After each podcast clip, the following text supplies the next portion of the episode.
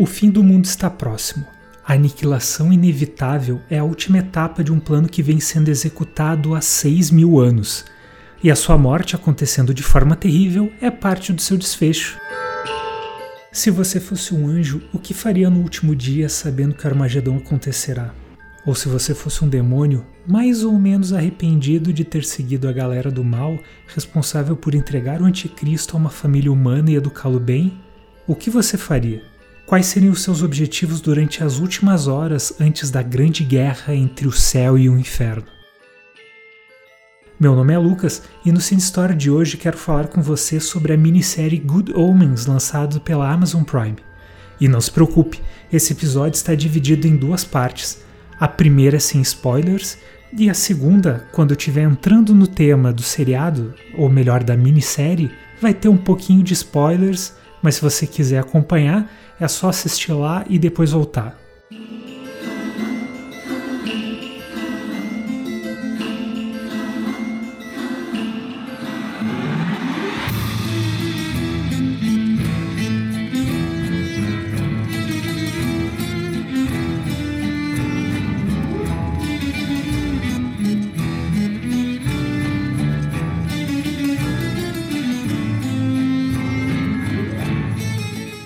Quero começar contando uma história que acontece em 2015. Nela, um homem com uma bela barba branca trava uma batalha figurativa com a realidade. Figurativa porque ele não está viajando em tridimensões como costumava fazer antigamente. Ele, que antes detinha em suas mãos o poder de criar mundos e moldar heróis, agora tinha dificuldade para lembrar das pessoas e às vezes até de quem era ou em que ano estava. Mas ele tinha dias bons, e nesses dias ele conseguia se lembrar de tudo, até do pouco tempo que ainda lhe restava. Nesses dias conseguia ter importantes conversas com um de seus amigos, e em uma delas ele disse: Neil, garanta que essa história seja filmada. Pouco tempo depois desse pedido, Terry Pratchett faleceu e deixou sob a guarda de Neil Gaiman um dos seus últimos desejos, a de que Belas Maldições, ou Good Homens no original, o livro que escreveram juntos se materializasse em luz, som e movimento e foi isso que aconteceu em maio de 2019. Neil Gaiman cuidou do projeto pessoalmente, escrevendo todos os roteiros e produzindo a série para que o último pedido de seu amigo fosse atendido. E o resultado foi extraordinário. Mas para entendermos um pouco mais sobre a história de Aziraphale Crowley, precisamos voltar um pouco no tempo e falar sobre Terry Gilliam. Se você sabe quem é Terry Gilliam, já imaginou o potencial de loucura que essa história teria nas mãos dele. Se não sabe, aqui vai uma breve apresentação. Terry Gilliam é um dos membros do Monty Python. Ele era responsável pelas animações dos episódios da série de TV e dos filmes. Ele também é um incrível diretor, tendo realizado os ótimos Brasil Filme, Bandidos do Tempo, Os Doze Macacos e vários outros. Desde o início da década de 90, antes mesmo do lançamento do livro, Gilliam estava tentando adaptar a história para o cinema. Em um almoço com Gaiman e Pratchett, ele disse que fazia questão de dirigir a versão audiovisual da história. Como todos sabemos, ele não conseguiu, o que é uma loucura, pois além do texto ter uma ótima qualidade, o livro foi um sucesso de vendas e casa muito com o estilo de Gillian. Mas dois problemas impediram Good Homens de chegar às telonas pelas mãos desse fantástico diretor. O primeiro está nos efeitos especiais. A tecnologia simplesmente não estava pronta até uns 10 ou 15 anos atrás. E mesmo naquela época, fazer o que vimos nos seis episódios da minissérie sairia caro demais, o que deixaria os custos proibitivos. Não que tenham sido baratos agora, mas é que a Amazon, como foca em uma distribuição mundial por streaming e tem muito dinheiro, também tem disposição de investir bastante na produção de conteúdo original. E se não fosse um caminhão de grana, as coisas iriam ficar meio toscas. E por falar nisso, vale um puxão de orelha. Ao contrário do que algumas pessoas andaram falando na internet, os efeitos especiais não são mal feitos. Eles são daquele jeito por uma decisão estética e por isso são meio cartunescos. Assim, eles marcam visualmente a ideia de termos um mundo de fantasia inserido no mundo real, além, claro, de realçar o tom cômico da história. Já o segundo ponto merece ser ilustrado com uma citação direta. Eu teria que cortar todas essas coisas para fazer o meu filme, e vocês colocaram tudo. Isso é incrível! Disse o entusiasmado Terry Gilliam enquanto cumprimentava Neil Gaiman após assistir à premiere da minissérie. E assim podemos ver o segundo impeditivo de fazer a história chegar ao cinema, o seu escopo. Isso não significa apenas o tamanho da história, o tempo de tela necessário, mas também a sua estrutura. Afinal, a história conta com tramas diferentes em diferentes locais e tempos, atravessando as dimensões do céu, da terra e do inferno. Além de precisar fazer diversas pausas na linha principal da história para garantir a transposição da narrativa de Gaiman e Pratchett, que dá todo um estilo sem par para a minissérie. E a fidelidade ao estilo é algo muito importante, Nesse caso, não apenas para dar aos fãs da obra original um produto que os deixe felizes, mas principalmente para realizar um desejo tão forte e intenso que nem mesmo Alzheimer foi capaz de deixar no esquecimento.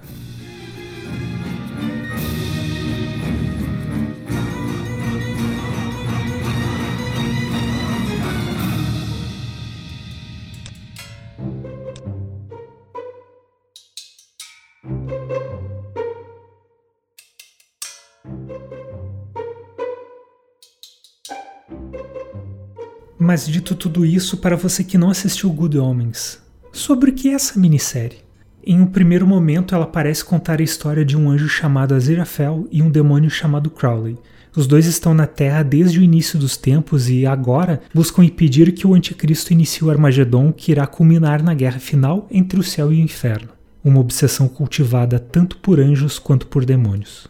Eles têm uma semana para encontrar o Anticristo e impedir que os quatro cavaleiros do Apocalipse ponham em prática o seu plano de destruição, morte e sofrimento. Mas e se eles falharem? Bem, eles perderão aquilo que mais amam, a humanidade. Não a sua própria humanidade. Afinal de contas, eles são seres míticos, mas sim as pessoinhas, os seres humanos, nós. E isso seria muito ruim Afinal, essa é uma história sobre humanidade e uma visão satírica sobre os conceitos que a definem, como o livre-arbítrio e a natureza humana, por exemplo. Mas é claro, esse é um resumo bastante limitado. Afinal, além de acompanharmos as desventuras de Aziraphale e Crowley, também acompanhamos a história de Anatema, a descendente profissional de uma bruxa chamada Agnes Nutter. Além, é claro, de acompanharmos Adam, uma criança de 11 anos que, por um acaso, é o anticristo. E no meio disso tudo, um livro especial, As Justas e Precisas Profecias de Agnes Nutter. Escrito por uma bruxa que foi morta centenas de anos atrás, as previsões são 100% certeiras e detalham com precisão os acontecimentos que se seguem até o fim dos tempos. Esse livro serve como a personificação do destino ou até mesmo do plano divino, afinal, até agora sua autora parece sempre acertar.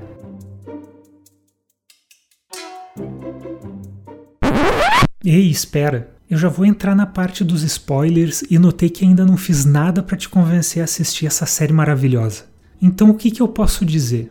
Bem, vai lá e assiste. São apenas seis episódios, que são incríveis, e eu duvido que seja lançado algo melhor esse ano. Apesar da gente ter tantas opções ótimas como Chernobyl, por exemplo. Mas se você não tem Amazon Prime, bem, é só ir lá e assinar. Pelo menos para o período de teste gratuito. Então você assiste Good Homens e depois volta aqui para ouvir o resto do episódio, onde eu vou abordar os temas que a história traz.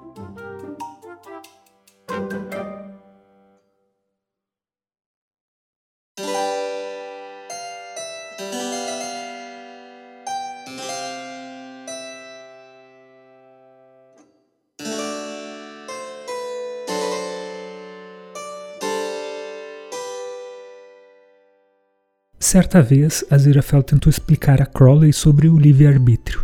A ideia, disse ele, mais ou menos no ano de 1020, quando eles fizeram seu primeiro acordo, é que os humanos sejam bons ou maus por escolha própria, enquanto seres como Crowley e ele já nascem de um jeito ou de outro.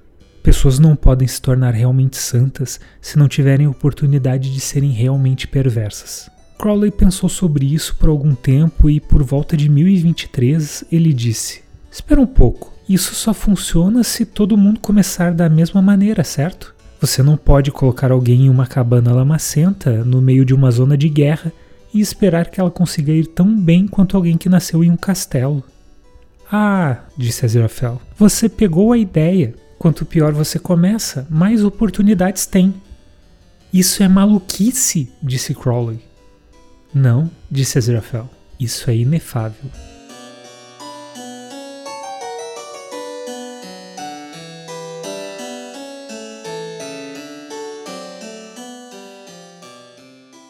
Isso que você acabou de ouvir foi uma triste tentativa de interpretação de um trecho do livro. Se você já leu Belas Maldições e achar um pouco diferente da sua edição, fique tranquilo. A questão é que eu só tenho a versão em inglês e fiz uma tradução. E eu não usei um trecho do livro porque a minissérie é incompleta. Na verdade, ela é bastante competente em expor as discussões a que se propõe, e nós podemos ver a questão do livre-arbítrio nas três tramas principais. Eu só trouxe um pedaço do livro bem. Porque eu achei bacana, é a adaptação de um livro, afinal. Retomando, Aziraphale diz para o Crowley no trecho citado que eles nasceram do jeito que são, não tem escolha. Mas ao longo da minissérie, vamos descobrindo que não, Crowley não nasceu mal. Segundo as suas próprias palavras, ele não queria ser um dos anjos caídos. Ele só estava andando com a galera errada. Então podemos ver que ele escolheu a sua companhia, seja quando deixou de ser um anjo, seja quando se tornou amigo de Aziraphale e escolheu não deixar que ser um demônio ditasse quem ele era. Enquanto isso, o anjo decidiu amar a humanidade mais do que a necessidade de uma guerra contra o inferno, ao contrário de seus colegas de paraíso e ele se envolveu tanto com o plano terreno que passou a absorver a sua cultura, conhecer melhor as suas nuances e se sentir em casa aqui e não no céu. Em ambos os casos, eles tomaram decisões importantes sozinhos e foram de encontro aos seus desejos. Pera, isso não é a definição de livre-arbítrio? Mas então isso quer dizer que eles se tornaram humanos? Enquanto isso, a Natia Manutter é uma descendente profissional. Isso porque ela nasceu e viveu para seguir as instruções deixadas por uma de suas antepassadas, que escreveu as justas e precisas profecias de Agnes Nutter. Ela nunca precisou tomar uma decisão na sua vida, ao menos não uma importante. Ela nunca teve que tomar uma decisão que ela não soubesse qual seria o resultado. Enfim, ela não possui livre-arbítrio. Ela nasceu para seguir o seu destino, e o pior de tudo, ela tinha um manual que dizia exatamente qual era ele. E o Anticristo? Ele não é nem humano e nem mítico, mas sim uma ferramenta do inferno para iniciar o Armagedon. Será que ele possui livre-arbítrio ou ele tem que fazer aquilo que ele foi destinado? Ao longo da história, vemos esses questionamentos serem repetidos enquanto a aventura se desenrola. Um anjo e um demônio poderiam lutar contra sua natureza, um ser humano poderia escapar do seu destino, e uma ferramenta de destruição seria capaz de transcender o objetivo de sua criação. Se você já viu, sabe a resposta para tudo isso. Gaiman e Pratchett foram geniais e sutis ao colocar os elementos que vão ao longo da história, escrevendo as respostas para todas as questões que eles trazem. Afinal, quando o anjo e o demônio decidem se tornar amigos, eles se tornam mais humanos.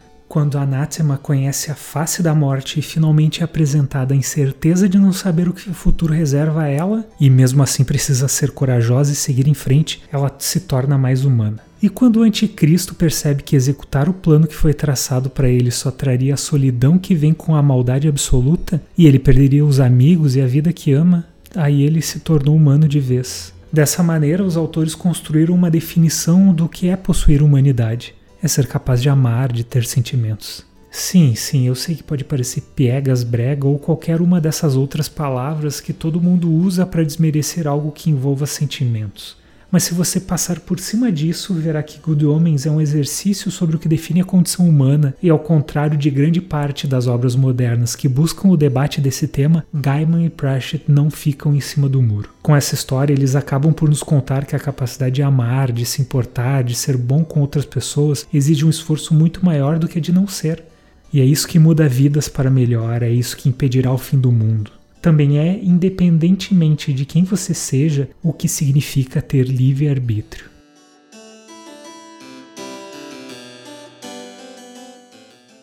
Afinal de contas, qual o tamanho do esforço que todos os personagens precisam fazer para mudar a sua natureza e se focarem no que realmente queriam, ao invés do que o seu destino mandava?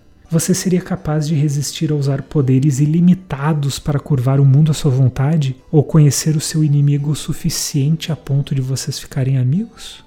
No final das contas, podemos ver que Aziraphale e Crowley, na verdade, ao contrário do que eu disse lá no início, também estavam salvando a sua própria humanidade.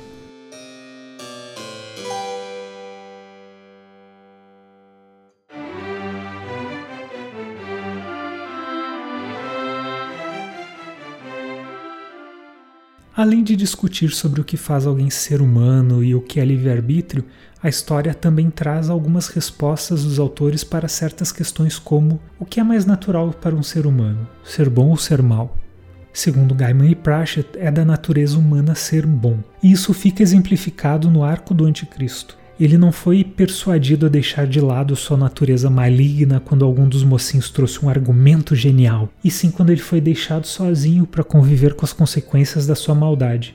Tudo isso começa na cena em que ele calou quem tentava argumentar contra os seus desejos e o seu discurso. Quem é mau não aceita opinião contrária, não quer ouvir quem pensa diferente. Na verdade, o real desejo do maligno é calar quem discorda dele. Por isso, essa cena em que ele, num passe de mágica, sela a boca dos seus amigos que estavam argumentando que o que ele desejava era errado é tão simbólica não só como uma maneira de expor uma das mais notáveis características do mal, mas também para que o próprio Anticristo ouvisse a si mesmo e nada mais.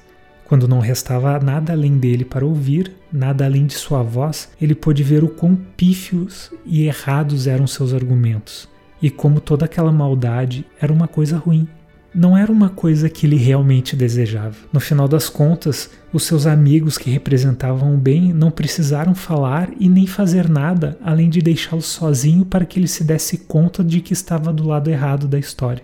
Assim, ele pôde entrar em contato com seus verdadeiros sentimentos, aqueles que fazem parte da sua real natureza, e dessa maneira encontrou o bem que existia dentro de si. Assim como fez Crowley, o demônio que não seguiu o que se esperava dele e não foi totalmente mal assim como fez Anatema que abraçou o desconhecido quando não tinha mais profecias para guiar a sua vida. Assim como fez Aziraphale, que decidiu não seguir aquelas pessoas radicais que se diziam boas, mas que defendiam que os fins justificavam os meios, e estavam cegos aos sofrimentos dos outros porque viam valor apenas no cumprimento da sua agenda. Claro que essas foram apenas algumas das questões e das respostas que Good Omens buscou trazer, debater e expor o ponto de vista dos autores. O bom é que Gaiman e toda a equipe de produção foram extremamente competentes na intenção de trazer todos os debates envoltos em uma capa incrível de entretenimento. Com ela é possível que muita gente seja impactada com os conceitos apresentados sem mesmo perceber. Além, é claro, de trazer seis horas de uma história incrível e divertidíssima para acompanhar porque Good Homens é uma aula de narrativa, é uma aula de estilo e de como fazer uma boa contação de história utilizando imagem, som, movimento e emoção. É também a prova de que boas histórias não precisam de truques e reviravoltas para serem especiais, e de que Neil Gaiman leva a sério as suas promessas. Será que isso é uma questão de escolha ou é simplesmente a natureza dele?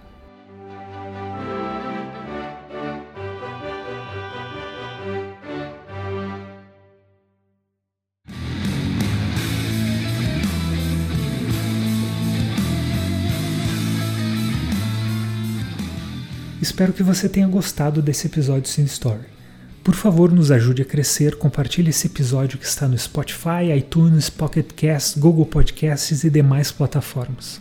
Compartilhe com quem gosta de cinema, de séries, de storytelling. Você também nos encontra no YouTube, onde postamos os episódios e, uma vez que outra, algum vídeo sobre cinema, como a história do Pantera Negra no Oscar e dicas de filmes para você assistir na Netflix, Amazon Prime Video e outros serviços de streaming. Você também pode nos seguir no Instagram, basta digitar instagram.com.br cinestoryblog. Vai lá no post desse episódio e comente o que você achou desse programa, da minissérie Good Homens e faça sugestões. Muito obrigado e até a próxima!